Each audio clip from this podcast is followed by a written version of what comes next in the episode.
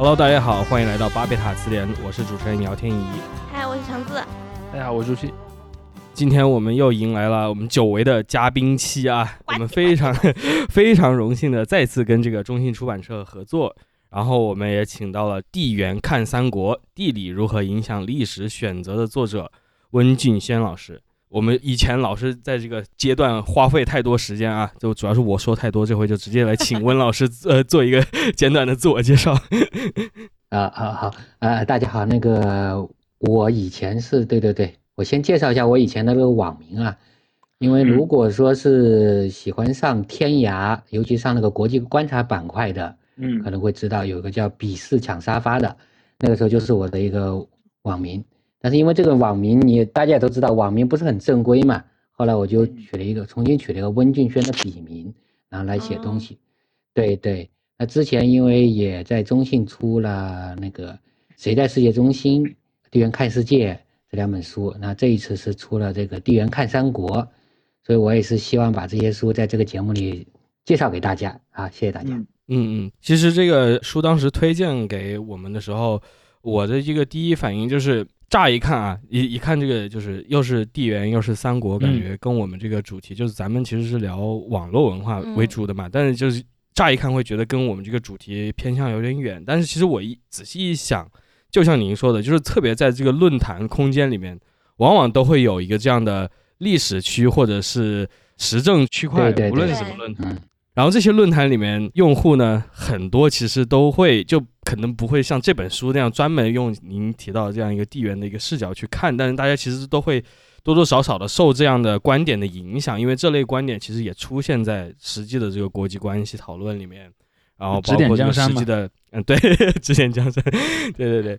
呃，然后所以就是我看到这个书当时书名，简单的了解一下主题之后，我也是想了，这确实也是可以跟咱们这个现在的这个。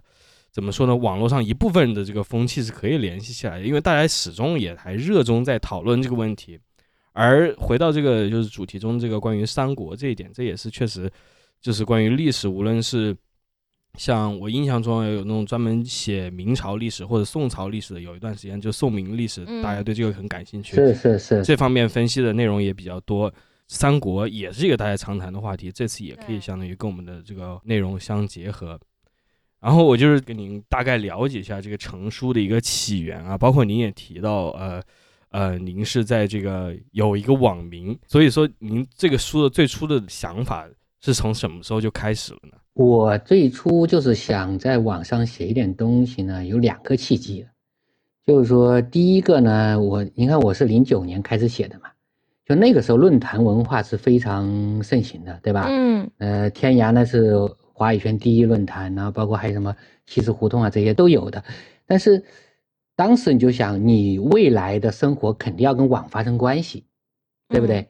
我们说的很现实点，你可能你的很多时间，甚至你可能谋生的手段都要跟网络发生关系。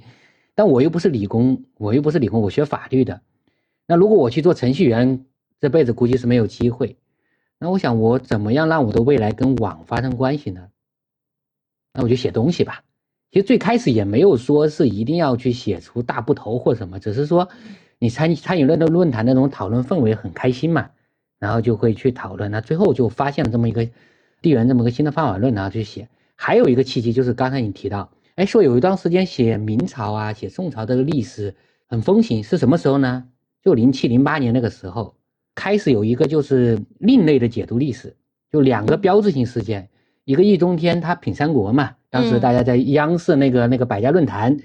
他一下子火了。那后面大家再去品别的都是从他那里。还有一个就是当年明月在那个天涯的那个历史论坛去煮酒论史上面去写这个，一下子就火了。其实两个人是有一个共同的特点，就是从人性去解读历史，对吧？就就我们过往小的时候看的历史书都是很中规中矩的。就是忠臣啊、奸臣啊，反正就是有个善恶的判断，但是他们两位就是用从人性的解读，一下子就把我们那个老百姓的就很有代入感嘛，因为我们人性，我们每个人都能理解嘛。就我当时也是非常喜欢看，我也在不同场合都聊过，我当时非常喜欢看，但是看完以后我就觉得有点问题，因为他们两位，包括后来谁谁谁，就是都会有很多自己的观点，你就会发现他们的观点跟传统的那个史家的观点是不一样。甚至于是完全是相悖的。嗯那我们一个基本判断总有人是是错误的吧？咱不说说谎，嗯，肯定有个错误。那你错误就会发现呢，要么你以前接受的这个历史教育都是错误的，或者要么是他们现在说的这么有逻辑、这么能自圆其说的说法是错误的。那你就会发现你，如果你有办法自己去找一个方法论去诠释这个世界，会更好。后来你就会发现有个问题，就是人性是怎么形成的呢？一个族群的一个人性，它是它实际上是一个文化，它是由历史决定的，对吧？嗯那历史文化它又是有什么呢？它其实是最终你会发现它归结一个地理的环境啊，这个地理环境它除了物理的环境，它还包括这个人文环境，它整个会。我们有一个有一个说法说，中日韩你在国外一看见都是黄种人，但是你你一眼就能发现 中日韩会有什么区别啊，会有不同。那它其实就是由它的一个人文，这个整个社会文化，它这个社会文化又会跟它的整个一个这个环境有关。就和我们南方人、北方人，那都会有一些区别，对吧？嗯待会我们也会谈到一些地域性的东西，它怎么呢？其实你就会知道，它就是跟这个环境有关。那西北大汉说话肯定跟这个江南这个吴语这个肯定是有区别的，对不对？嗯所以就是这样一个契机，一个哎，一个大家已经开始民间去写史了，解读时政了，有这么一个网络的平台让我们去做。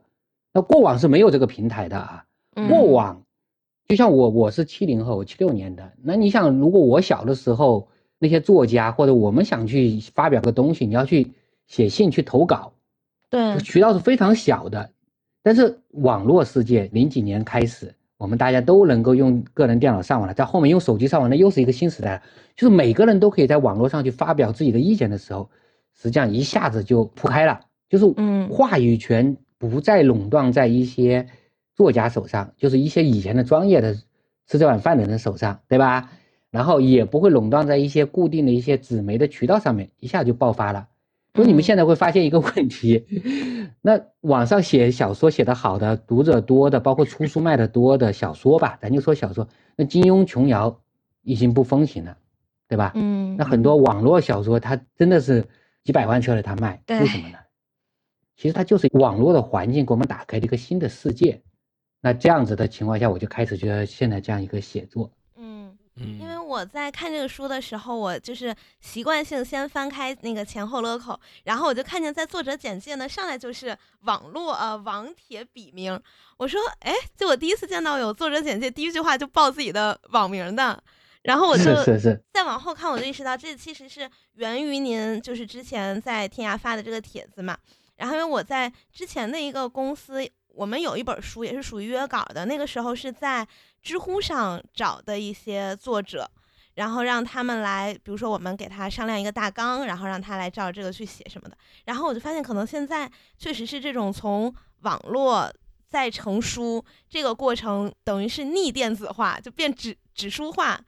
对，是是是，这样的一个过程是这个时代独特的一个产物了。对对对，因为那个大家现在就是说会去到网上去约稿啊，包括就是说一些网络的东西会出书，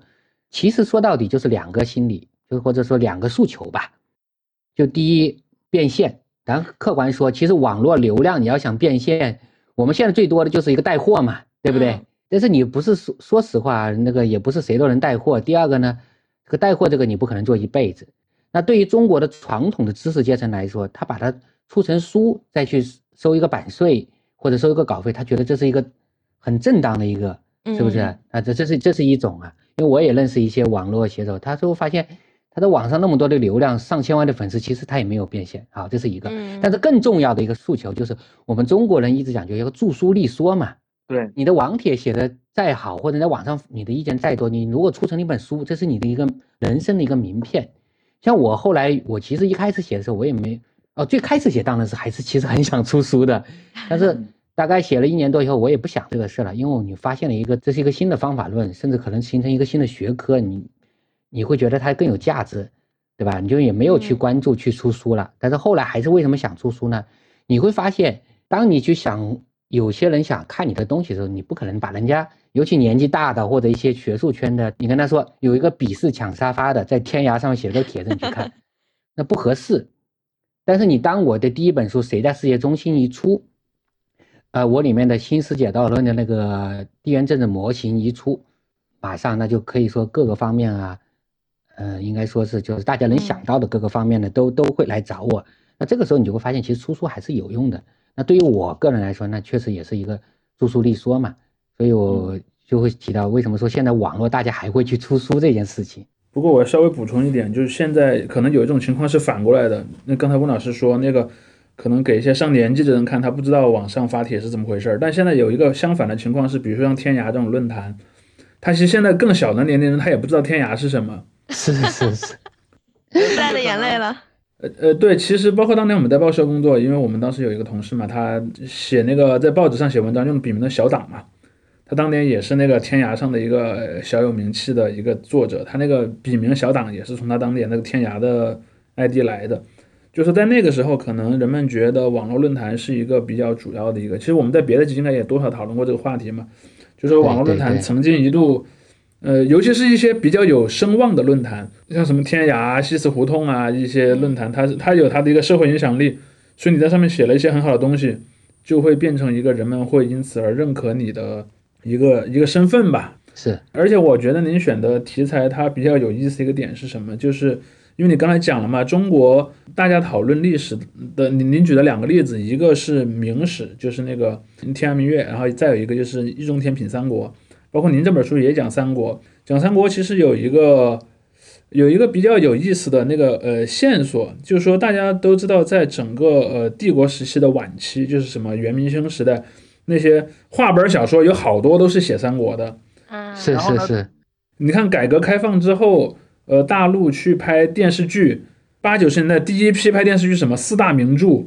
然后四大名著里面，你如果要说谁是最文雅的，那大概还得是三国，对吧？它可能有很多是从史书里面来的，它的那个语言也也更接近文言文一点儿。然后包括说，它可能在之后，呃，促使了很多的民众对用来谈历史的时候，或者说谈身边的事儿的时候，他都会用三国里面的很多东西。但是我我其实发现一个很有意思的事儿，就是小说家在写小说的时候，他对于小说里的地理。尤其是在古代，古代他还没有数据库，他还没有地图，他不能查，他可能是根据一些别的资料或者自己的记忆去写。对，所以里面其实很多地理信息是有问题的。比方经常讲某个战场在哪儿，或者某条行军路线，他从哪儿走到了哪儿，其实好多时候都有问题。包括前几天我还在看一些关于《水浒传》的书，就有一些学者分析《水浒传》嘛，说你看他说他要去攻打 A 地，从 B 地出发，但是你看他走中间过路的地方，其实根本不在那个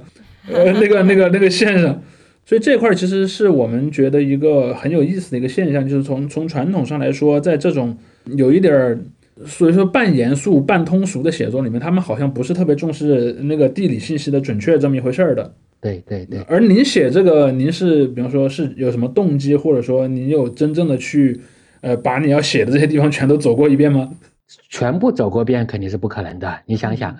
对吧？你想，因为我基本上我已经把全 全全世界每个角落都写。还有一个问题，其实你真的要是全部走过一遍，你未必了解。因为我在写作过程中，有很多读者会向我反馈嘛。我听到最多的一个反馈就是说，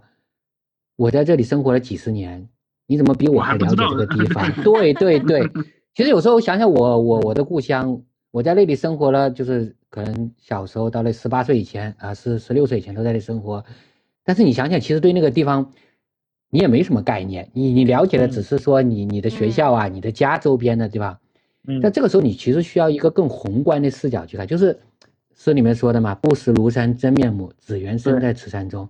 当你要是从一个，实际上我有时候说我的地缘视角是什么，更加类似于一个上帝视角，你是一个俯视，你山川河流啊各方面都在那里，然后你包括你看人的那个悲欢离合，就人性啊，你都是从一个。整个这个群体的一个人性去去去考虑，它为什么会形成这样一个文化人文氛围啊，民族性格？那这个时候，你会看得更清楚。就像我们为什么喜欢爬山，或者到了一个城市，比如到了上海以后，你喜欢去上海中心、东方明珠去俯视一下，你这个时候你整个这个这个感觉是跟你在这个底下不一样的，不一样的。所以说这个视角，我觉得肯定不是唯一的视角，也不一定是最好的视角，但是我觉得是一个非常需要的一个视角。当你要去。很全面的看待这个视角，你需要一个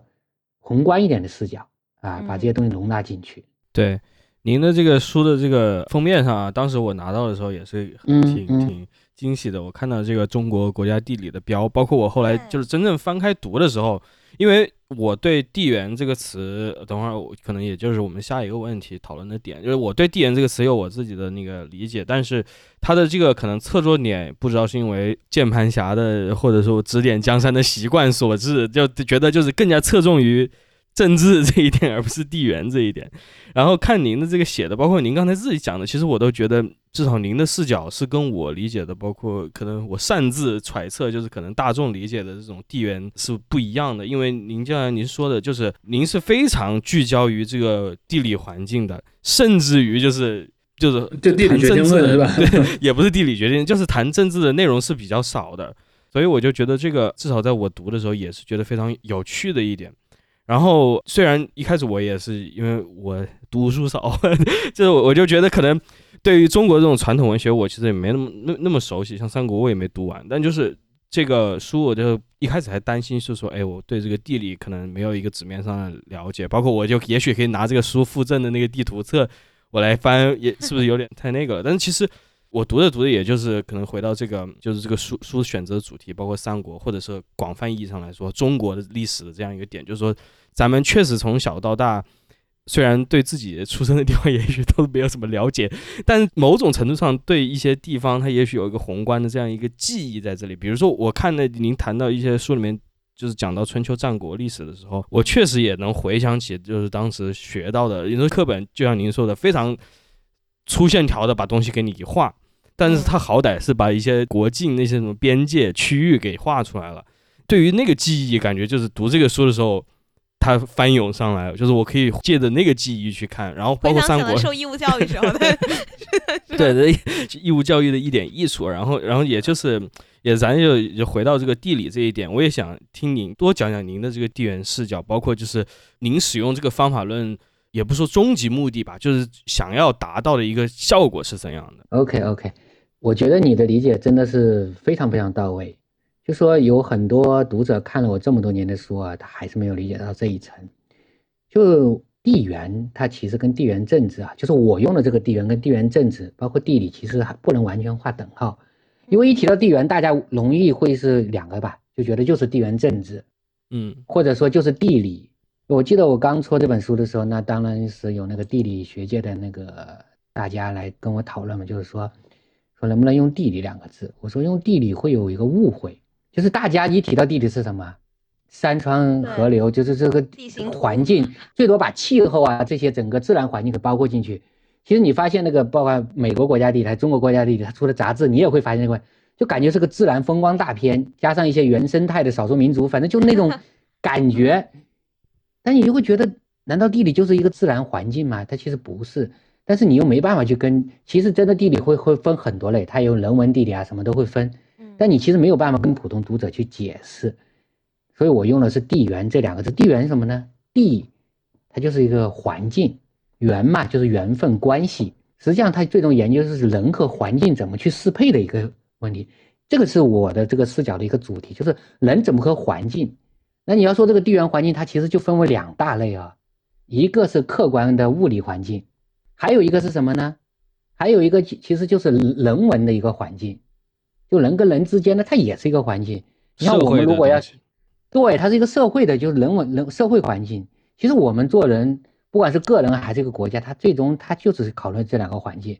你看，你们如果要去去选，或者我要去选选一个职业，首先我还是要考虑这个城市在哪里，可能要考虑这个办公室的空间，对吧？方不方便各个方面。然后第二，我还要考虑这个同事的关系好不好相处，是不是？其实就考虑这两个环境。所以我当时就是。这样去考虑，还有一个地缘跟地缘政治，这个你也说到点子上了。就地缘政治跟地缘到底有什么区别呢？你也发现了，我其实不是很愿意去写一些时政的东西，但是我最近写的比较多，因为最近要推广书嘛。因为我最近出了两本书，一个是这本《地缘看三国》，还有一本是《地图里的人类史》。那就是说带一带，那我就写点时政的。其实我的读者这么多年来非常希望我写时政的东西，因为这个视角。天然可以去解决当下的一些大的一些问题嘛，嗯，但是地缘政治其实是有一个问题啊，地缘政治大家一想到地缘政治是什么呢？就想到国与国之间的博弈，对不对？地缘政治它其实它的本质是什么呢？就是按照现有的国家去讲述现有的国家之间怎么去竞争，怎么去博弈。那我们中国古代用地缘政治用的最早的典型就是战国时期，对吧？七国相争，合纵连横。那秦国要想统一天下，他怎么呢？他先跟齐国结盟，最东边的齐国，他一西一东把中间给搅了。那中间的国家要这几个诸侯要要想去对抗秦国呢，也是联合起来去对抗。这就是最最早的一个地缘政治。那我们现在你就我们如果去你去专门去研究地地缘政治，你就发现有一些国外的啊，比如说麦金德他的世界导论，它主要是一个讲究讲一个陆权，然后那个美国那个马汉的那个海权论，它讲的是一个海权会占优。那包括我书里面的那个十四年前我那个模型新世界导论，其实也是根据现在一个多极世界设计的一个地缘政治模型，说到底都是讲国家怎么在竞争当中能够获胜。但是你会发现这有一个很大的问题。第一个，对我们老百姓来说，茶余饭后嘛，肯定会看看也挺开心的。但是其实用不到我们个人。第二个，它其实讲的是一个只讲了一个博弈争斗，但是你光讲博弈争斗是有问题的。这个世界它不光是一个争斗，如果你只是用地缘政治的思维去讨论，你就会发现这个世界充满了战争，充满了争斗。但实际上你会发现，你用地缘政治理论，你就算是统一了天下。你成了霸主又怎么样呢？秦国他用地缘政治思维，他得到了天下，两世而亡。为什么呢？他不知道怎么去把这个国家内部的意识形态怎么去统一起来，怎么去融合。他也做了很多融合的事情。他比如说他书同文、车同轨、修通道路，他是做了很多，但是他其实他还是忽视了很多一些融合的事情。嗯，所以说就是最终我就没有在那个地缘政治这个领域去。过得深入，而是我希望大家就是通过我的解读，了解这个世界每一寸的土地、山川河流，就是每一个的地理特征，包括每一片土地上的人文特征，它是怎么形成的。当你去了解了这些以后，你再回头去看这些现在发生的这一切，包括历史上发生的这一切，你就会有一种豁然开朗的感觉。你也这个时候你也会觉得，其实很多一些争斗，你再看的时候就不会是那么尖锐了，其实都是存在就是合理的。我们其实就是。为这些事物，为这些人，他的一个存在去寻找合理性，就最简单。你看，我们不要说秦国那么远，就说现在，美国从四五年以后，他成为超级大国以后，他发动了多少海外战争？但是你他，你发现这海外战争给这些国家留下的是什么？就是一地鸡毛啊！没有任何一件一个国家因为美国去介入了他国内事务，或者说他去跟他打了仗以后，他就变得更好了。这个就是什么？其实这个就是典型的，他用他的海权论。他就控制了世界，他就打了他认为他正义的战争，但是他没有去真正去研究深入这个地区的人到底是一个什么样的文化，就是你去强行把你的一些文化啊、政治制度给人家嫁接上去，他水土不服啊。嗯，我们中国人有时候说水土不服，他就是一个资源理地缘理论，但是你打仗的人他不会去觉得水土不服，他不会去考虑水土不服的事，我就征服了你就行了。所以说老话说打天下易，做天下难，他就是在这里，你会发现这是一个。从古到今都是一个问题，它就需要一个新的方法论去把它解读，就是人怎么去跟这个环境，怎么样能够和谐相处，怎么样去改变环境，怎么样去适应环境，这就是我这么多年来去会去用这个第二论理论去写作。而且这个我之前有一句话，就是读者问到我的时候，我说如果早十年这个方法论是出现不了的，如果晚十年会有很多人意识到可以用这个方法论去解读世界。我告诉大家为什么啊？大家都知道，以前做学问的人是讲究一个什么呢？书香世家。那为什么要书香世家呢？他有这种资源可以，他有书啊，嗯，他有书啊。只有我们世家大族才家里才有一个藏书阁。那现在大家还会有一种就是买书回去的。但是我我发现了啊，我经常在书店里看见人家一车车拉书。但其实很多人拉回去是为了装点门面，就是后面一个满墙的书柜很漂亮，但是不会去看，宁愿看手机。但是看手机没有问题，因为其实我们获取知识的渠道很多呀。书是一种传统上，我们在网上，我们包括我们今天聊天也是在获取知识呀，都没有问题。我只是说，但是在古代，不要说古代，你就是包括在网互联网普及之前，我们个人电脑普及之前，互联网我们能上网之前，书都是被垄断的。我们只能去图书馆去看书，我们就算去买书也是非常有限的。你去了图书馆也不能看到书。你比如说你要研究历史，你二十四史你能看到吗？网络普及之前，真正能看到，我不说读完啊，读完很少，你能看到去的人非常少啊。但是你现在你只要想看，你可以在网上二十四史你都可以看到，而且还可以有译文，可以减少你的一个阅读难度。为什么说我刚才说到明月也好啊，易中天也好啊，包括后来有那么多人学术圈外的人去写写写历史，因为大家可以看到这些资料，他可以从这些资料里面，他哪怕发掘一个小的片段，他可以写一本书，就是每个角度可以可以写写历史上的经济，也可以写历史上的军事，都可以写，老百姓可以写了。还有一个就是什么呢？就是跟我这个地缘也是，因为你这个地缘你不管怎么样说，你是要以地图为一个载体，因为你解决地形地理，它肯定中间是一个重要的一个角度嘛。那你以前怎么会有这些地图呢？那荆轲刺秦王，他给秦王送了两样礼物，一个是地图，还有一个人头，对吧？最重要的其实是这个这个地图啊，你献了这个地图，就等于把这个国家这块土地的秘密全部都给对方了。嗯那抗日战争时期，日本人侵华之前，他做了一件什么事情？我想大家看从小看抗日神剧都知道，他派了很多间谍在中国各地去勘测，绘制军用地图。如果你能缴获一份高精度的军用地图，可以改变一场战役的走向。你有地图的呀，这个在以前以前是不可思议的，就是说你有一份地图，但是网络、谷歌地图、百度地图这种卫星地图出现以后，那我们就会发现，我们普通人想获得这个地图，获得一些基础的地理知识，会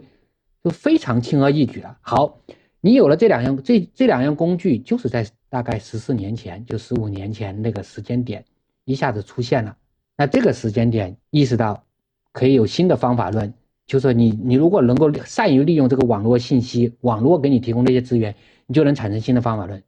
我这个地缘视角只是一个方法论，可能比较高大上一点的吧，就？因为它毕竟可以为政治服务。但你们会发现，自从网络有了网络以后，我们其实诞生了很多新的行业。我其实非常非常开心的，就是生在这个时代，我们可以拥抱这个这个这个网络。我也用我自己的一个，就是我的一个能力范围内也好，认知范围内，我去最充分的去利用了这个网络世界吧。嗯嗯，回到您刚才提到的目的的这一点啊，就是更早的一点，就是关于就是您说的您的地缘视角不是关注于这个争斗的。就是不不完全是关注于这一点，然后因为很多的一个内容其实是讲就是各种族群啊或者群体之间的这个不同，并不是说一个真空中存在的一某种不同或者差异，它是这种由环境跟人与环境之间的交互导致的这种各种各样的一些差异，然后这种差异又引发了各种各样的一些不同的这种动态关系。于是就是也来到我一个很好奇的问题，因为就是您书里面当然是以三国为主题，同时的话也在谈这个。春秋、战国，包括秦时、呃汉时的一部分内容，就其实我们如果真的现在这个视角，可能回去回顾那些对于现在来说也是远古时期的这些王朝，嗯在某种程度上，他们的这个政治结构、他们的这个组织形态都是高度军事化的，就是他们的这个政权的这个组织形式，它是有很大一部分内容可能比今天都要大的资源要投入到这个军事力量的维持上面，包括军事行动的举行上面。所以我也是在好奇，就是您选择这样一个时代，这个呃说的可能粗糙一点，就是可能充满这种军事冲突的时代，这样一个时代本身是不是也会反过来影响这个方法论？就是可能您做研究的这个过程中有没有感受到这种张力？嗯，其实我们那个古代的这个我们所留下来这些历史啊，很大部分程度就它就是个政治史。而政治又是很多时候是通过军事那个体现出来的，所以我们有时候看历史会发现一个史书里记载的基本上都是帝王将相战争，所以它这个高度军事化这种呢，它的确的的确会让人的思维啊产生一个影响，就是说你靠战争靠博弈你可以得到一切，对，这就回到我刚才提到的一个观点，为什么说打天下容易做天下难呢？这就是一大家思维上面就是从古到今的政治家也好，他们就出现了这一个。就大多数人他出现了这样一个误区，他就利用一个地缘政治思维，利用一个军事思维，他把所有的那个资源集中在军事上。你比如说秦国，秦国就是最典型的一个案例嘛。商鞅变法，他实际上是做了一件什么事情呢？耕战，就是他把整个秦国变成了一个战争机器。是嗯啊，战争机器就是你种地是为了为了打仗，对吧？然后所有的所有的人晋升就是军功，都是通过军功来够评评价的。你不管是贵族还是平民，你可以通过军功来跨越阶层啊，获得封地。那我觉得这个是很好，对吧？就就他当时这个打仗来说，但是这是一个战时体制呀，所以他得了天下以后，他没有及时调整啊，他没有及时调整。那很简单，你军功爵制你不去调整的话，那普通老百姓难道还要去打仗，还要去获得军功吗？你你已经把天底下该占的所有的可以耕种的土地，基本上都已经占完了，那你你还能去干嘛？你没有扩张，所以你发现历史上很多帝国都是死于它没有空间在扩张的时候，嗯，他就不不知所措了。你包括现在这个时候也是，你去看网上的一些论断，包括真正的那些政治家啊，中美也好，各方面也好，他其实都有一个博弈思维，大家就会觉得我把对方打趴下了，然后这个世界我控制了，就天下太平了。其实不是这么回事的，所以确确实实你刚才提到会造成一样的偏差。嗯，但我觉得这本书我看的时候很有意思的一点是，我刚看这个介绍和书名，我以为是会重新讲一遍三国的故事，只不过是加了一些这种地理啊，或者是地理人文的这样的观点。但我后来发现，它其实是以地区为章节的，然后聊聊这个地区的时候呢，是从它很久远开始讲起，所以其实不光是看三国，嗯。是是是，其实我写了两本啊，就是《光三国》，就是我这个是出的这一本是地理部分，它就是嗯以三国为一个抓手，其实是解读整个中国的一个地理地缘结构。嗯嗯，对。那地理嘛，地理层面呢，就是说山川河流，包括这些重要关隘，它这个来源怎么来？第二就是包括这个地域的人文属性，对吧？就是这样子的。其实我后来还又花了。呃，写了七十六万字，专门就是按照这个历史线去解读的这个这个历史部分。那这部分现在还没有出就是了。那我当时我先想讲讲我为什么要用三国这个片段来写。实际上我写了十十几年，我从史前已经按照时间线曾经写到过汉武帝，啊，匈汉汉匈之战。但是我为什么没有写下去呢？就很多读者希望你最好是写部二十四史出来，你只能写到近代。对吧？那你想这个坑也太大了。我估计穷人还有一个最重要的问题是我不能一直在中国的历史里面打转转。为什么？我毕竟是地缘看世界嘛。而且，为什么我们说中国现在有些东西它没有没有办法去输出呢？就是因为我们太局限我们国内的。像我前两天我们上海那个最大的那个书院上海书城，呃，重新装修好了，装了好几年，然后又开张，我就去逛了一下。我逛一下，我就找了找了找我的书啊，我看了一下我之前出的那两本书，哎，他给我放的那个外国政治社会那个栏目里面，整个一墙的书架里面，就我一个中国人，就是全部都是国外的那个，就是国外的那个作者写的各种那个什么政治啊、社会啊、全球史一类的东西。但我其实我还是挺开心的，因为就是说明你是有一个，你是被认可，有一个全球视角。包括我那个人类史，你在网上你的榜单你一看，前前面往前数十个，后面往前后数十个，可能都都是外国作者嘛。你把它放在那个那个，我的意思就是说，我其实是很想一个，就是说有比较宏观的视角，所以我每出的一本书，其实都会想讲一个道理。然后，比如说第一本书《谁在世界中心》，我当时是解读的是中国在现代这个时代全球的一个身位，因为全球它实际上是。你去看地球，实际上就相当于一片片的陆地浮在海洋里。最终，最终人类的交流渠道在大航海时代以后，就是主要是靠海洋嘛，对吧？我们中国现在也要走向海洋嘛，所以我们当时这本书主要是解读中国在一个海洋身位，包括跟世界其他的一些同级别的竞争对手，美国呀、欧洲啊、俄罗斯啊、印度啊，总共就是五五五个嘛。然后大家是各自有个什么特点身位好。那第二本书，第二本书它后来那个。那边处取名叫那个欧亚腹地的那个政治博弈，其实如果要更简单点，就是谁在大陆的中心，嗯，就谁在欧亚大陆的中心。我们对于中国的这个地理定位啊，其实有一个非常大的误区。你比如说中中国是什么国家呢？一般说是东亚国家，对不对？嗯，印度是南亚国家，对吧？那欧洲欧盟去去掉俄罗斯那一块，那是什么？它是西欧，俄罗斯是东欧。但其实我们中国其实不是东亚国家呀，不不光是东亚国家，或者这一部分是。对我们东部的这一部分，从东北平原、华北平原，一直到长江中下流，一直到珠江流域，好，这个是属于东亚的范畴。那之前有一条线叫胡焕庸线嘛，就是说人口线嘛，嗯，人口都是集中在这个东半东南半壁江山，百分之九十二的人口都在这边。但是那边新疆、西藏、内蒙，它这个是属于什么呢？它这个属于。麦金德的世界岛理论呢，它属于欧亚大陆的中心地带。这个中心地带就是说，农业特别不发达，因为气候干燥、干旱少雨嘛。历史上是游牧民族啊。那你这样分析完了以后，你就会发现，哇，我们老祖宗给我们留下了什么？我们搞老祖宗给我们把我们变成了一个一半是心脏地带，一半是东亚国家。你去看看欧盟，欧盟没有一点在心脏地带，印度也没有。印度为什么要跟那个隔壁那个隔壁那个巴勒斯坦天天在那在那点那个高原上面为什么要打呢？因为它是一个纯粹的一个低地国家，它没有在中心地带获得一点，只有在克什米尔它去去弄了一点。它最简单的说，它要把它河流的上游尽量的多一点拿到手上嘛。我们中国就不存在这个问题了呀。长江、黄河、珠江所有的源头都在这的。我们最近在跟大家知道缅北缅北去去去去反诈，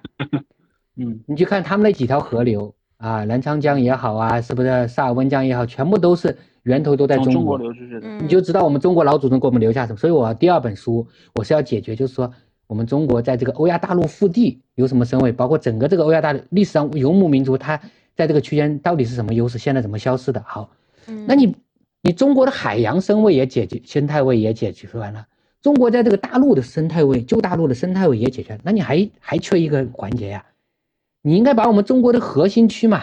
长城以南的这个自古以来的这个核心区，清朝叫汉地十八省，你得也得给它解读一遍吧？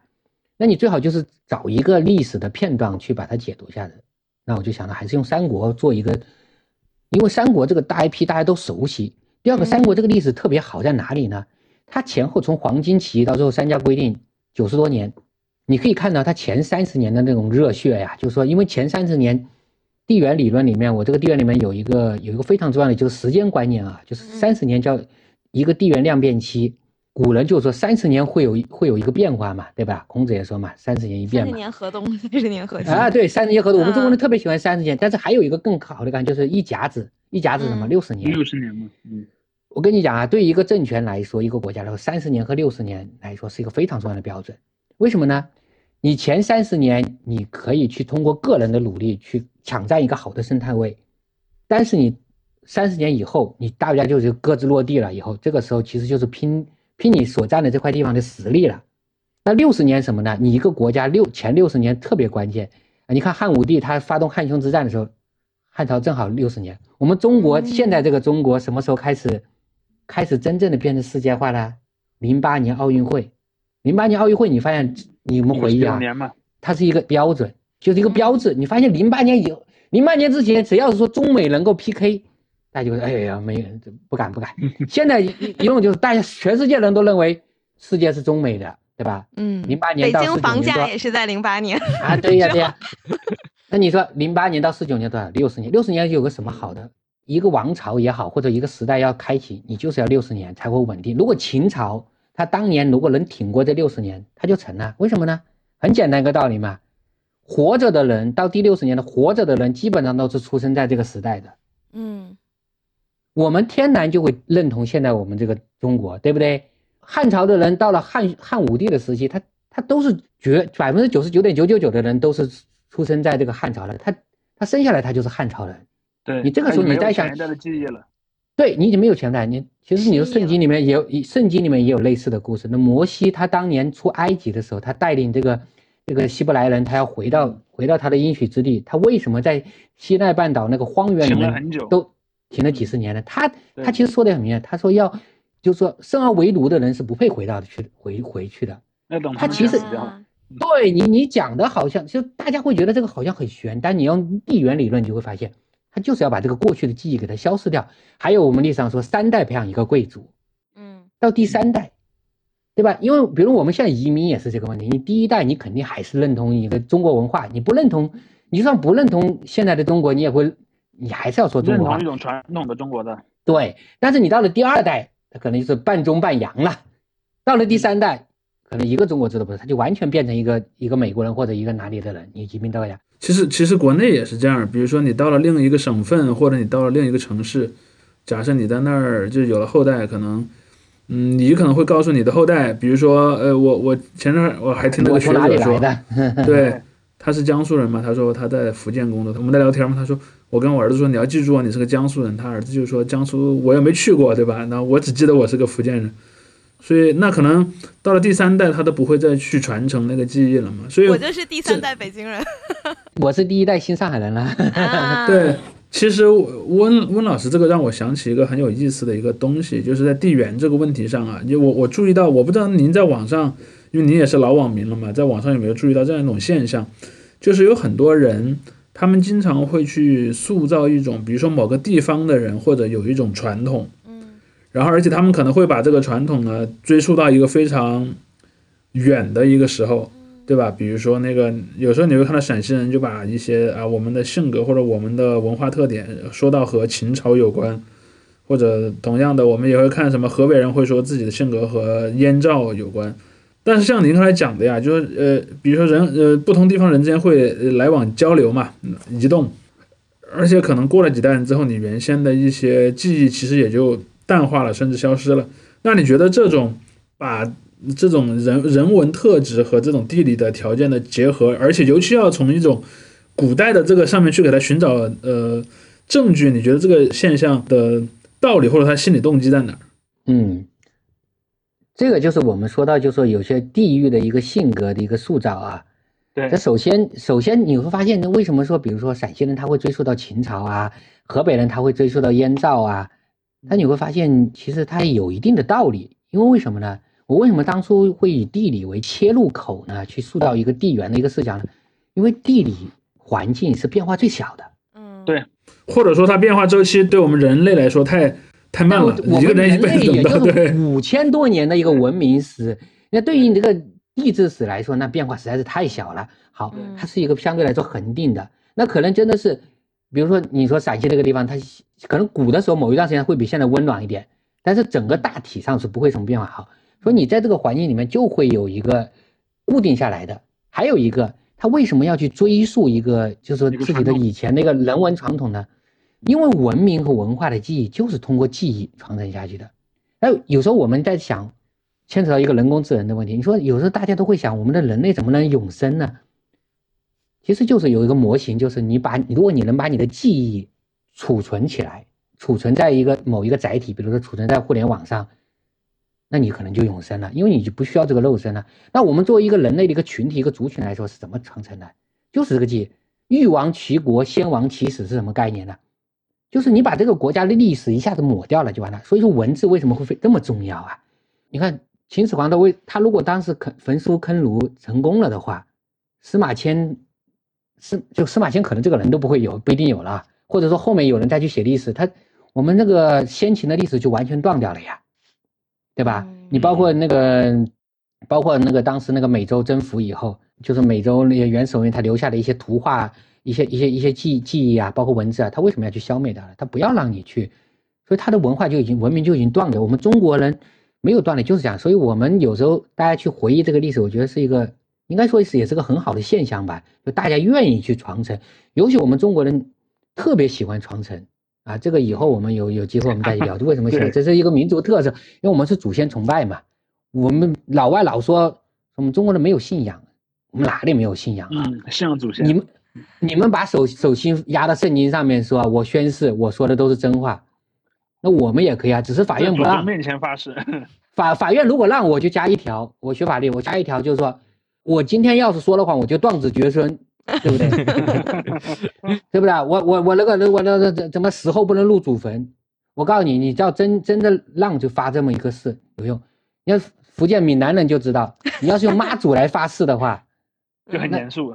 那非常严肃的，真的真的真的是。所以说，所以我就告诉你，中国人不是没有信仰，我们是祖祖先崇拜信仰。那你说这些东西我们从哪里来呢？我们就研究地缘，就会发现很多好玩的东西，就会发现存在即是合理的，而且它的合理性到底在哪里？然后我们反过来要指导未来，就有些东西它可能我们要保留下，有些东西可能也会随着时代的改变而改变，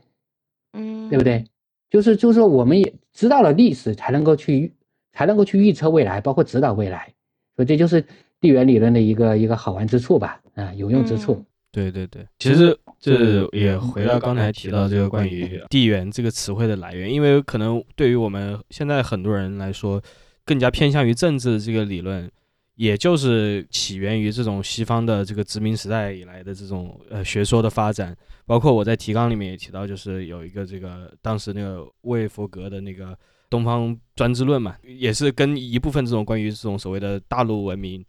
这样一个讨论是相相重复的。所以这个其实也回到一个关于文明的论述上，因为您这个书我其实就是主要看的是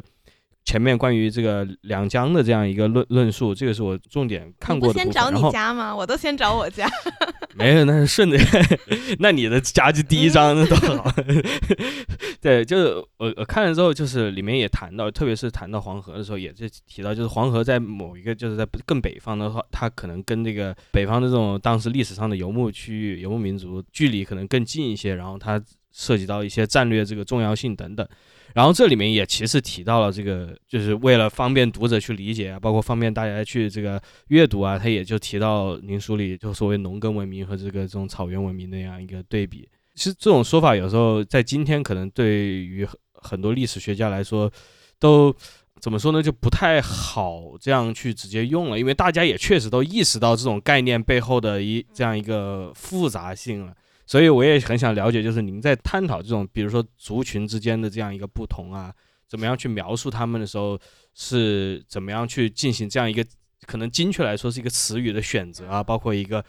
这种一些概括性概念的使用。对，其实我做的这个工作呢，说实话，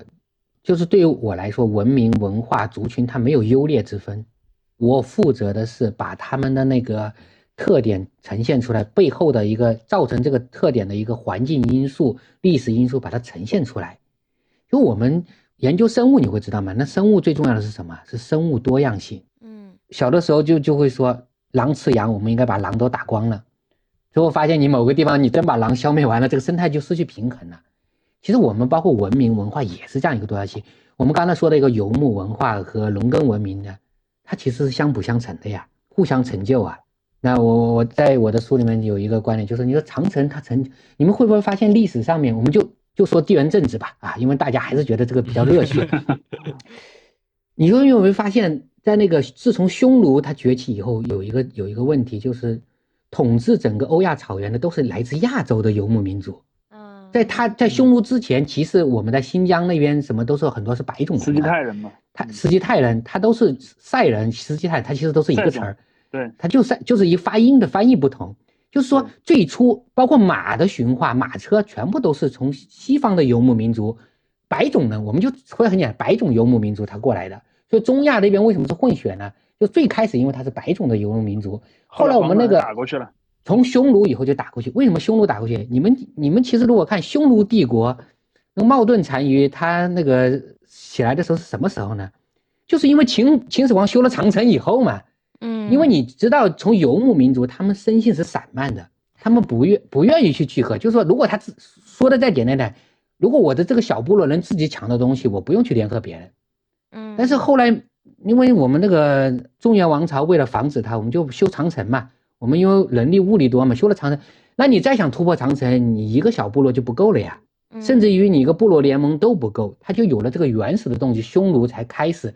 把所有的人去整合起来，他们原来是没有这个东西好。最后你会发现，长城成为一道成就帝国的线，它不光是成就了中原王朝的一代又一代的帝国，那我们必须统一在一起。它在草原也是这样子的，草原上的北方蒙古草原，它必须那些部落，它有这个动机联合在一起。好，它都有一个周期率啊。它如果说中原王朝到了一个低谷期的时候，它草原游牧民族。这个游牧帝国啊，包括匈奴啊，后面鲜卑啊、蒙古啊，他就可以打进来了，入主中原。但是这个周期率到了这边，中原王朝他到了他的高点的时候，他就把他赶出去了，怎么办呢？他就只能西迁了呀。嗯，他最终他用在这个经过这个长城，中原王朝给他训练出来这个凝聚力、这个集体意识，他去冲击这个还处在一个分散状态的一个欧洲草原的时候，他就战无不胜了。嗯，当他这个过去的这一波游牧民族，他最后又被当地的这个地理环境给同化了以后呢，没办法，中原王朝又给他送了一波新的游牧民族过去。嗯，就是这样的，一代又一代，一塔一塔，直到最后工业革命彻底改变了这个生态。因为工业革命以后，你这个马匹和弓箭已经没有用了呀，对吧？你的生态位已经被被火药、被汽车、被发动机给取代了呀。这个时候就这就就是这样一一个改变。所以说就是。结果你会发现，这个文化其实它都是互相是相辅相成的。说为什么后来还是要从更宏观的视角，我为什么一定要去多写国外的东西呢？你这个时候才会发现，其实我们中国是一个特异文明，但是我们这个特异文明呢，又是属于这个多样性世界里不可或缺的一部分。你会发现很多很多冥冥之中，就是说，哎，可能中国这边发生那点事情呢，最终在在欧亚大陆的另外一端，它又又会造成了一个什么影响？它是间接这样的推动过去的，嗯嗯，就非常有意思。这让我想起，就是看最近外网上面就有一个讨论，就挺有趣的，就是有一个人他发了一个这个帖子，他就放了一个那个当时蒙古帝国就是最高峰的时候，他作为一个统一的帝国的时候，那个地图放在那里，他就说蒙古帝国作为一个历史上最大庞大的帝国，在现在感觉它的这个文化影响力很弱。有趣的就是，其实是大家对这个帖子的反应嘛，就是就很多人就在讲蒙古帝国，无论是从这个基因上还是什么一系列这个问题上面，都对后世造成了非常大的影响。然后其中有一点，就可能你当时跟我一讲，我也想得到，但是我当时还不知道的，就是确实我或者没有深深想的，就是从东亚到中亚到中欧地区，饺子这个食物的流行。就是说，当时是因为蒙古人的西征，所以把这个饺子这样一个食物或这样一个做法传到了那个中欧去。所以我们在看，就是说，你说在中欧或者南欧那些国家，他们也有吃这种类似于饺子，包括或者起饺子是吗？呃，土耳其啊，像波兰嘛，意大利都有。俄罗斯他们也包，但是说实话，我们可能吃不吃不太惯。我吃过。对对，但就是这种食物的做法，所以就是包括我之前也是听一些就是国外的这种研究员，他们自己也在做这种历史博客嘛，他们也喜欢聊这个，他们就在谈，包括你像三十年战争，我听了一个就是关于这个，他就是说欧洲大家谈起殖民的时候，总是说就是殖民新大陆，它是一个这种更加先进的文明去征服了更加落后的文明。但是他就是说，你如果从那个欧洲的本地上看，就是欧洲为什么产生了这样一个情况，为什么它有这样一个殖民动机，其实就跟您刚才提到的关于这种游牧民族的这个问题是有类似的，就是因为是它之前的这种人口，包括这种宗教战争带来的这样的一个冲击。让他不得不很多人他必须要想办法，就是要逃离这个地方。其实说实话，他有一个动机是逃走，因为这个西欧这个战事太混乱了，包括他十字军东征也是出于这个嘛。所以我觉得就是这个作为一个视角，也确实是可以方便大家去更好的去了解历史的。不过这里就是也涉及到一个可能里面更加动态的一点，也也是我读的书里面我觉得非常惊喜的一点，就是您很多地方其实都在谈这个地理环境的一个变化。因为你像我，就是我听说过像什么黄河改道这样的事情，但是我就是不知道它有那么具体怎么改的，具体怎么改，包括您提到那么 频繁的这样一个改变，是是，对对，各种各样的水源嘛，主要是其实是各种各样的呃河流的这样一个变化，特别是咱们这样一个地理环境的话，这种河流的变化带来的这种间接的影响是更大的。所以在这个地方，我也就是看到，就是说，其实这这些东西你在今天的百度地图或者是什么谷歌地图上面，你也许只能看到一点痕迹，但是确实就像您说的两个要素嘛，书和图，你也得在书里面去找这一部分的这样一个历史，或者甚至要依靠这个科学的这个力量嘛，去看一些考古的这些资料去了解这个事情。所以我也很好奇，就是这样一部分工作，我感觉啊，可能甚至比就是直接去写就是山川大河现。在现在这个条件下，能了解到山川大河要更加艰难一些。是，所以这个也就是这个研究的一个意义所在。其实这个研究它主要就是我有我我有一句话总结，就是叫历史为经，地理为纬。嗯，它实际上是研究一个时空的一个交错。我们的所有的东西的变化呢，它都是在一个时空的变化。你这个时间会造成影响，然后这个整个就是物理的环境也会造成一个影响。之前我们中国人做研究呢，有一个王国应该是王国维提的吧，就是二重验证法嘛，对吧？用我们中国的文史加上西方传过来的考古学，考古发掘出的文物和我们那个文字里面对照，这是我们中国人一个做历史研究一个非常幸福的一个一个一个事情，因为我们浩如烟海的那个文史资料，基本上你挖出来一个什么东西，你都能够在历史上面找到它的影子，甚至是准确的记录，很少有找不到的，有找到也有。但是我们其实就是还可以加一个，就是我说的地缘验证法，就是说你了解当时的一个气候环境、地理环境，你会发现，哦，是不是在这个地缘逻辑上是合理的？如果加上这一层，这样子就会验验证的会更清晰。像你刚才提到黄河改道这件事情也是的，就黄河改道，我因为毕竟研究中国历史，你会发现黄河改道这件事情，它真的是塑造中国文明。其实我小的时候有一件事情特别不忿啊，就是我是南方人啊，虽然我不是上海人，但我是南方的。所以有时候你们听口音也会听出一点。那个时候就大家都说黄河是母亲河，中华文明是黄河塑造的。我说 我这辈子也没有见过黄河，黄河也没有影响到我的父母啊、祖辈估计都没有影响到他们，凭什么说黄河是母亲河？但你当你研究了这个这个地缘视角，你会发现啊，那那还真的是黄河塑造的。为什么呢？黄河它在历史上，它是在整个从华北平原，它是一直在改道状态。嗯，它为什么改道呢？因为它含沙量太大了，它黄土高原的土质特别疏松，它把这些黄土通过水流输送到，对，造就了华华北好的方面，它它造就了大批的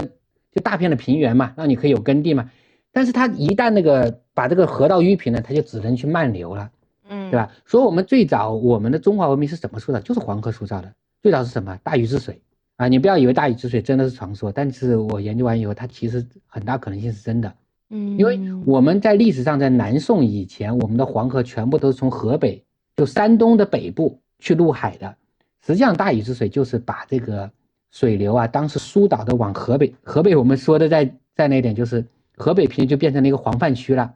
它保住了就河南。为什么我们说中原是河南？大家有没有意识到？嗯 对就是黄河以南，它保被大禹保住了，被这个治水给保住了，相对来说水患就没有那么频繁了。但是黄黄河以北，河北地区就变成了一个泄洪区了。河北怎么？哎，这个这个，哎，但是河北河北照样还是有文明的。你会发现，如果你去发现，从新石器时代晚期一直到春秋时代，它的遗址都集中在沿燕燕山、太行山山路这里，对因为高地嘛。你看，你你现在你去看石家庄、邢台、保定、北京，它其实都是沿着这个靠近这个山山边边这里。但是你要是就靠近渤海湾这一块，天津啊什么这一块，其实当时都是淹掉的，就是这样子的。但我们也不能说是一定是大雨造就的啊，但是这个在技术上面当时是可行的嗯啊。你只要把这个水往那边去，洪水往那边，把那边掘了个口子嘛。结果后来发现那个政治家发现这招招挺好用的，什么时候呢？金兵南侵打下汴梁的时候，他当时是把那个那个两个皇帝给抓走了，他其实是没有占领的，但是他第二年他想了想，我还是要占了，他第二年又杀回来了，所以当时那个宋朝的那个汴京守备肯定是守不住嘛，当初你们都守不住，你先留我一个人在这守得住，他就撤，他撤就撤吧，他就想了一招，跟后来蒋介石在那花园口做的事一样的，他就把那个大坝给扒了。他扒了南面的大堤，之前其实有的时候也会往南边溃堤啊，但是你都会及时补上，直接就以水为兵，嗯，好嘛？这样子从此以后中原就成为一个灾祸之地了。因为你南宋回去了以后，那个金兵后来来了，发现这个招也挺好用的呀，那他也来扒。后来那个蒙古人南下来打金兵的时候，金兵往南撤了，发现那他也来扒。最后一次扒大家都知道，嗯，是吧？后来花园口抗日战争决堤，所以中原从此以后就成为一个灾难的代名词了。那你说这个黄河，它就算是不被人为的扒，它历史上它也是基本上每年都有小灾啊，嗯基平均下来是一点五年，一点五年溃一次，溃一次堤，就是肯定会溃一次。所以说历代以来治黄都会成为一个非常重大的课题。到清朝，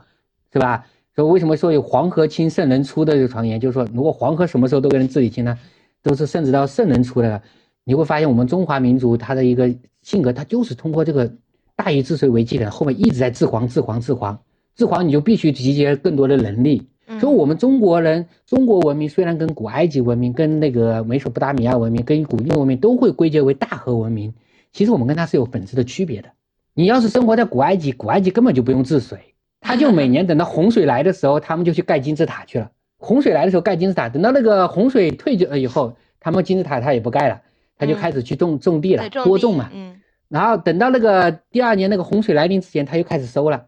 而且他也不会等到全部退，他就是这边水位退下去，退下去一部分，他就开始种一部分，退下一部分种一部分。到时候收的时候也是这样子的，那农闲的时候，他就根本就不用。天然的所以我时钟，对，所以我在我的那本那个人类史里面我就写，他们这种热带沙漠地区人类产生最早的文明，它实际上它是用水文明。嗯它只要能用就可以啊。你包括伊拉克那个美索不达米亚文明那边也是，它最主要是挖水渠去用。它遇到灾害怎么办？遇到灾害就等呗，就躲到高地去等呗，因为他们认为这是神对他们的一个惩罚。诺亚方舟的故事最早就是从美索不达米亚那边传出来的，嗯嗯对，然后后来为什么欧洲人用？因为他们是个海洋文明，海洋文明在对抗自然的时候，它也是只能靠一个等的那个，你不可能对海洋做什么呀。但是我们中国人就不一样了，你看我们中国的神话传说跟西方是不是有很大区别？大禹治水，精卫填海，嗯愚公移山，夸父逐日，后羿射日，对不对？现在为什么我们中国说讲文化输出是什么？输出最好的是什么？日本输出二次元，韩国搞这个女团，我们什么仙侠文化啊？这些玄幻，为什么呢？我命由我不由天，天地我都给你扯下来。我们中国古代的那个传说什么？欧洲的古代都是公主最后嫁给王子，过上幸福快乐生活。我们是什么？仙女找了牛郎，对啊，仙女找了牛郎，找了董永，找了这这这这这这穷小子，就是逆天改命找了仙女。就我们中国就是这种治水文，就告诉我们，哎，造成一个影响，就是我们觉得这个环境，我们是可以通过能力来改变改变环境的。最新的一个案例大家都知道，《流浪地球》，嗯，对吧？那之前那个 二零一二二零二的时候拍的时候是什么呢？美国拍二零一二那个那个电影的时候是吧？我也去看了，是不是？造船地球造船啊，还嗯就造船他还得找中国人造，对，为啥呢？只有中国人这么紧急状态，只有中国人有这个动员能力，在喜马拉雅山上面搞了几艘方舟，把把剩下的火种保留起来。那我们中国人怎么办呢？那大刘，我把地球给推离呀、找个新太阳去呀、我跟你讲，民族性格是不是这样造就的？这就是历史造就的，这就是地理环境黄。所以我现在非常认同，黄河是我们的母亲河。虽然我没有喝过黄河水，对吧？不用喝对吧？不太能喝。是是是不是？那你就会嗯你当然你看我把这些很宏观的，包括这些历史创作历史，你就会发现现代人的一些这些国家的一些争斗啊，一些什么真的是非常渺小，就是也不能说人家没有用，就是说我们可以用更宏观的视角去跟这个世界和解。其实有的时候也不会那么焦虑啊，或者觉得什么的，对吧？不过不过就是又回到咱们这个网络时代的这样一个新的这样一个发现啊，就是你像对无论是咱们对于过去历史的记忆，还是对于长久在一个地方生活的产生对这种打引号故乡的这样一个情感等等，就是这些东西在今天就是也不是说咱们这一代吧，可能更加未来的一代，他们就是随着自己在这个网络空间里面的生活的时间越来越多。他们包括在一个可能更加这种，也不是说统一，但就是可能没有那么特征的一个世界里面生活的时候，这也就包括一些大城市啊等等，包括一些就是这种教师或者这种体制化的一个环境里面，他在这种环境里面生活久了之后，他也会，我觉得这个可能已经在一些其他地方发生，就是对于很多人来说，他有一种虚无的，也不是虚无吧，就是捉摸不准的这种没有归宿的感觉，这是很多人其实有这种感觉，但这个不完全是说因为大家怎么缺少故土或者信仰这种东西了，就是它有多重原因。但就是从刚才提到那种大家对于环境、人与物理环境之间这样一个联系，它延伸的其实就是人与社群的联系嘛。嗯就是过去的时候，呃，无论是在怎么样的一个环境里面，大家还是因为一种必须的这种生活的机制，他必须要跟周围的人他有一建立一个这样的联联系。但随着咱们进入这个时代，一是这个获取信息的渠道，二就是咱们自己生活习惯的一个改变，大家对于自己所处的位置，就是物理的地方和自己身边的这个人的这种联系，就大家可能现在用个词叫原子化嘛，就是大家在空间和这个人与人际社会上社会空间里面都是产生这样一个原子化，所以进入这个阶段的话，我也觉得这个可能是为什么现在谈民族性啊，或者说什么这种社群性啊，或者种群性啊，往往会有很大的争议的一部分也在这，就是很多人其实他看到他尤其从自己的生活中体会到，就是这些性质已经变得越来越不稳定了，或者是越来越容易被改变了。对，所以这这个也是我就是听您刚才讲的这种，就是咱们这种传统，它有有传统存在，但是现在也有一个在广泛的稀释传统的这样一个环境的存在。是是是，嗯就我们现在这个地域性啊，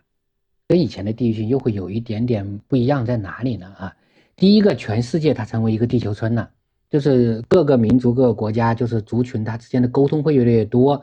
就是互相会有影响。但是更重要的是一个信息时代给我们带来的一个变化。呃，我之前那个人类史里面，他就有一个观点，就是说，以后我们人类的走向到底是上天还是入梦呢？你想创造一个新世界，上天就是移民外星球，对吧？这是传统科幻嗯科幻下，那入梦就是什么呢？元宇宙如果真的搞成了，大家就是完全就沉浸在一个数数字世界，那你就会一个重塑重塑一个这个，当然这是一个很未来，但是其实我们就现在也是这样子的。你会发现，刚才原子化也好，在就在现实生活中地域性越来越弱，但是你又会你又会重新发现，在网络世界照样有地域性啊。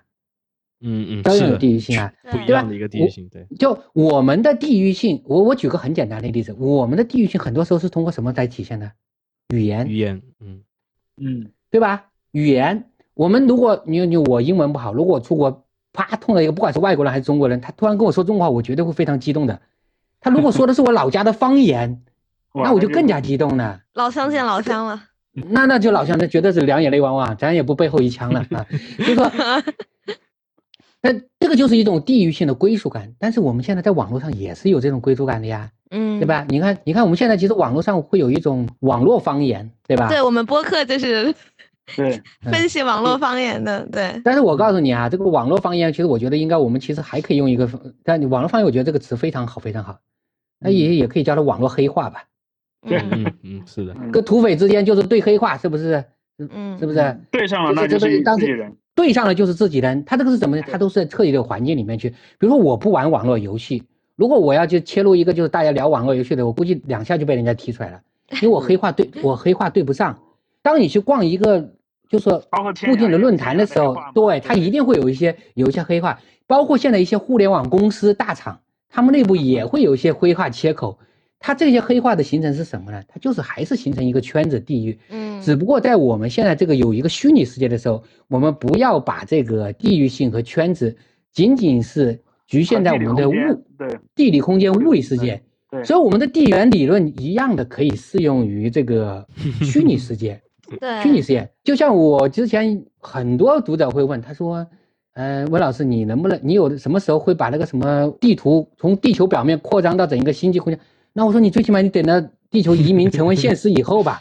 我估计我儿子孙子也不一定。但是话说回来啊，我觉得以后扩张到一个网络网，真的有元宇宙类似的概念实现了以后，你扩张到一个网络世界里面去，还真是有可能的。其实你就算没有元宇宙这个概念，你很多一些游戏平台、网络游戏平台，它已经形成了一个个的社站就是。这种，嗯对呀、网站、网络游戏，你在这个游戏里面，大家为什么会沉迷在这个游戏里面？它其实就是一个有一个社群的归属感。所以我们人是有社会性的，我们永远要承认这一点啊。嗯嗯你哪怕觉得好像我这个人特别宅，所谓的宅文化，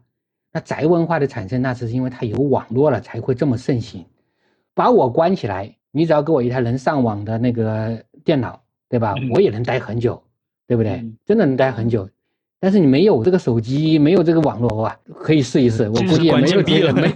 这这是关，这是真的是关禁闭了。呃，所所以这个真的就让让我想起一个事儿，就是前几年那个呃新冠期间，经常有一些那个隔离。如如果这个东西它早发生二十年，可能很多人心里就崩溃了。因为现在大家有手机有电脑，所以你待在屋子里，你你也能知道外面发生了什么，你跟别人呢也能保持联系，所以可能对你忍受这个造成了一个帮助吧。对说实话，嗯当时如果订外卖能够正常的话，我觉得很多人还会觉得还挺舒服的，也不用上班了。真的，啊就是后来我们是因为上海那时候待的也比较久嘛，就是后来发现就是有时候订外卖因为没有就会造成实际影响。如果嗯，又能上网，然后还能订到外卖，对，然后上班又不用打卡，对对对对对对，上班还不用工，嗯真的是很多很很还还挺舒服的。就所以说，我们其实我们现在人类在这十几年当中又创造了一个新的世界。所以嗯我觉得在座的诸位也好，就是说以后听到这个节目的都，我觉得大家真的要珍惜当下。其实我们现在人类正在是面临一个，不是仅仅我们当下看到这件什么中美博弈啊，整个世界在打仗啊，可能整个地缘政治层面要发生，实际上跟这个科技给我们带来的一个变化来说，这些都太浅了。我说个最简单的例子，我的父母辈，他们的小时候还在为吃饱肚子而烦恼。嗯我的父母还是经历过三年自然灾害的。你去看那个那个一九四二，看那个我们的爷爷辈，他们那个时候小的时候要吃白面馒头，可能一辈子都吃不到啊，吃白米饭都吃不到。但是我们现在的烦恼已经已经变成了，怎么样少摄入一点那个 热量，减要肥了已肥经是，嗯你，想想，所以说技术的发展可以解决很多问题。就发展来讲，就你真的去发展就你我们现在再穷的一个人，你要说这个人是被饿死的，我长这么大，我只见过一个被饿死其实是减肥减的饿死的嗯啊，嗯减肥减出厌食症来了。嗯，你要是病理真饿死性的了，嗯但你要这样想，那仅仅是几十年前呀，半个世纪的。所以我们中国人，中国真的是一下就是从农业社会一下跨至到可以一个引领未来的一个网络时代、信息时代，这个跨度我们非常珍惜。啊，尤其这十几年的这样一个变化，而且我最后想说一个点，就是一个技术的一个变化，它是一个加速度状态。对人类一个石器时代，他搞了几百万年，才从一个旧石器时代就打字，他才发现可以原来可以把那个石头给磨磨。嗯 好，从磨制石器到最后发现青铜，它过了几千年还有年。铸造，嗯，嗯，对，然后然后青铜器到铁器时代呢，它也就一两千年了。好，然后你再到两次工业革命，中间就只隔了一百年。然后我们到现在，其实我们的信息革命啊，你你仔细想啊，我信息革命把它分了分了三代。我们第一代什么呢？我们用个人电脑的时候，这个时候电个人电脑就是我们连接这个网络世界的一个，我们人就是一个信息节点。那第二个时代什么？这个时候就是我刚开始在天涯上写帖子的时候。第二个时代就是乔布斯的发明。乔布斯他的苹果手机的第几代我一下忘了，可以智能手机，你用那个用手机去真正上网的时候，就进入了移动互联网时代。移动互联网时代就发现一个什么好处呢？小朋友也可以用了，我们家里面七老八十的那个的爷爷奶奶辈，他们也可以用了。基本上在中国就是可以到了一个全民层的，到全民范。那再往后面一个时代什么呢？物联网时代，所有的东西都可以上网，你的冰箱、空调都可以上网，所有的数据都会被收集。这我们从信息时代就会发现，我们现在处在一个加速的状态，仅仅才十几年的功夫，我们已经经历了三次信息技术革命。就我有时候会开玩笑，我说，如果一个人他在牢里面被判了个十年有期徒刑，把他放出来，他一定会觉得这个世界颠覆。但是你一个明朝的人穿越回到宋朝、唐朝，嗯，他没有什么不适应的，发现还是这样子的。别说关牢里，就是留学个一年的人回来都 都说这是这个这个真的是太多了，就是说跟不上时代，所以我对想我希望啊，今天就是通过这个对话，我们就说真的，我希望对大家最多就是我们抱着一份善意去拥抱这个时代的变化，嗯拥抱这个时代。我们现在处在一个最好的时代，真的最好的时代。这个变化可以说，我们现在回首我们过往的十年前、二十年前，会发现脱胎换骨的变化。我们展望未来十年、二十年以后，你会发现又是一个脱胎换骨的变化，而且就是说都是跟这个信息在跟这个网络相关的嗯啊。我们一起去打开这个新的世界。嗯，因为我也希望我的这些理论可以用到这个方面。对 我嗯我我看这本书看到最后，我就发现它跟我们节目就是我不知道这是不是当初姚天怡选择这本书的一个动机啊？就我觉得，因为我们节目毕竟是以朱熹老师发明的这个网网络方言学、网络人类学为基点来出发的这么一个节目，我发现这种确实是有一些，不管是研究方法也好、思路也好，都有一些共通性，所以这也是。对，我觉得听我们节目的朋友可能会就是能从这本书里，就是能得到一些相似的方法。嗯其对其实最重要的就是一个方法论。你嗯那个就是节目也快结束吧，那我最后就是分享一个分类方法啊，嗯，我们学习。就是人啊，就是聪明人他分为三种，就是最高级的聪明人就是触类旁通，就是我今天从这个领域学到的方法，哎，我可以用到另外一个领域，就是我们说他山之石可以可以攻玉，这就是最聪明的人。对吧？你看我们，比如说我我研究这个地缘，我肯定是从我们人类现在处的这个地缘环境，对吧？地理环境，然后最后我这个方法论，你把这个用的虚拟网络世界一样的，因为大家都是一样的世界呀、只是说你把把一些把这个置换过去就可以了，这是一个。你研究历史的方法论用的研究实际上没有没有任何毛病，因为所谓的历史就是以前的政治，我们狭义的讲解，对吧？所以没有任何毛好，这就是叫触类旁通的能力。第二类聪明人是什么呢？就是举一反三的能力。就你做完了这件事情，哎，今天老板给你分分配一个任务，你去建做了这个项目，你用了这个项目的经验，你用到下一个项目上面去，对吧？比如说我们今天做这个节目，你得得到的经验可以用到下一个嘉宾。我今天跟你们这个做，下次人家找我录播客，我的经验也可以，这叫举一反三的能力，这是第二嗯类的第二层级的。第三层级的人就是说，他可以推一下动一下。我教你教你一个方法，你能够马上去把它用，学以致用。对，学以致用那也可以。再往下就是一个就是笨的了，你教也教不会，推也推不动，对吧？所以我在想，我希望大家就是说，通过这个方法论啊，通过这本书，就得到一个就是说，你一个触类旁通的，你以后不一定要就是说去学习这个地缘视角，嗯但是你你如果能够在看待所有的问题，你学会换一个角度看世界，那你就会打开一个新的世界。你包括人与人相处的时候，我哪怕就是只会换位思维，我站在对方的角度去再考虑一下这个问题应该怎么处理，你也会有新的收获，马上都会有豁然开朗起来。就是说，所以我最终想分享就是一个换个角度看世界。如果做到这一点，我觉得大家都会成为最聪明的人。OK，对对对我，最后我也就是想跟我们的听众说，就是大家可能一看这书名啊，觉得包括大波头，觉得这个压力很大，但确实就是。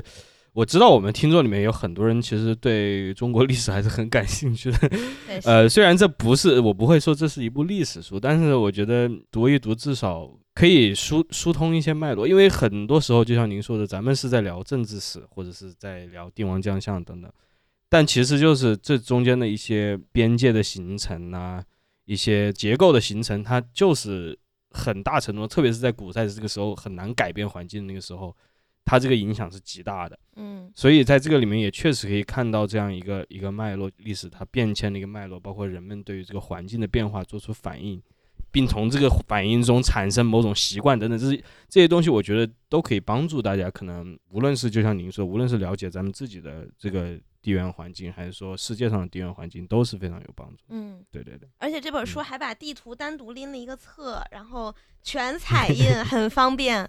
非常就是国家地理和中心人非常用心，就专门就是印了一一本那个地图册。我其实说这本书的底线就是说，大家可以当成读历史的工具书，对吧？你哪怕不看内容，你说我不想了解这么多方法，你看历史啊，你有些地名不了解，古今地名对照，你看这个地图，你觉得也是清楚的。所以说这本书你买回去以后，肯定是不会过时的啊。只要你但凡对历史稍微感兴趣，我觉得买一本这本书，几十块钱买本书。压个箱底呀、摆在书架上也好看，最起码别人进来一看，哇，你看这个书，你好厉害啊，对不对？是吧？那那这次呃非常感谢，嗯，对对对，嗯非常感谢谢温老师这么晚抽时间来给我们。哎，应该应该应该应该，工作我也很开日的夜晚心，很开心很开心。其实因为这个交流是最重要的，交流了可以迸发出很多火花，好吧？嗯，那以后有机会我们还可以再聊，好吧？嗯，也期待您的下一部作品。好的好的好的，好好，今谢谢谢谢，谢谢，拜拜。好，再见嗯，拜拜。滚滚长江东逝水，浪花淘尽英雄，是非成败转头。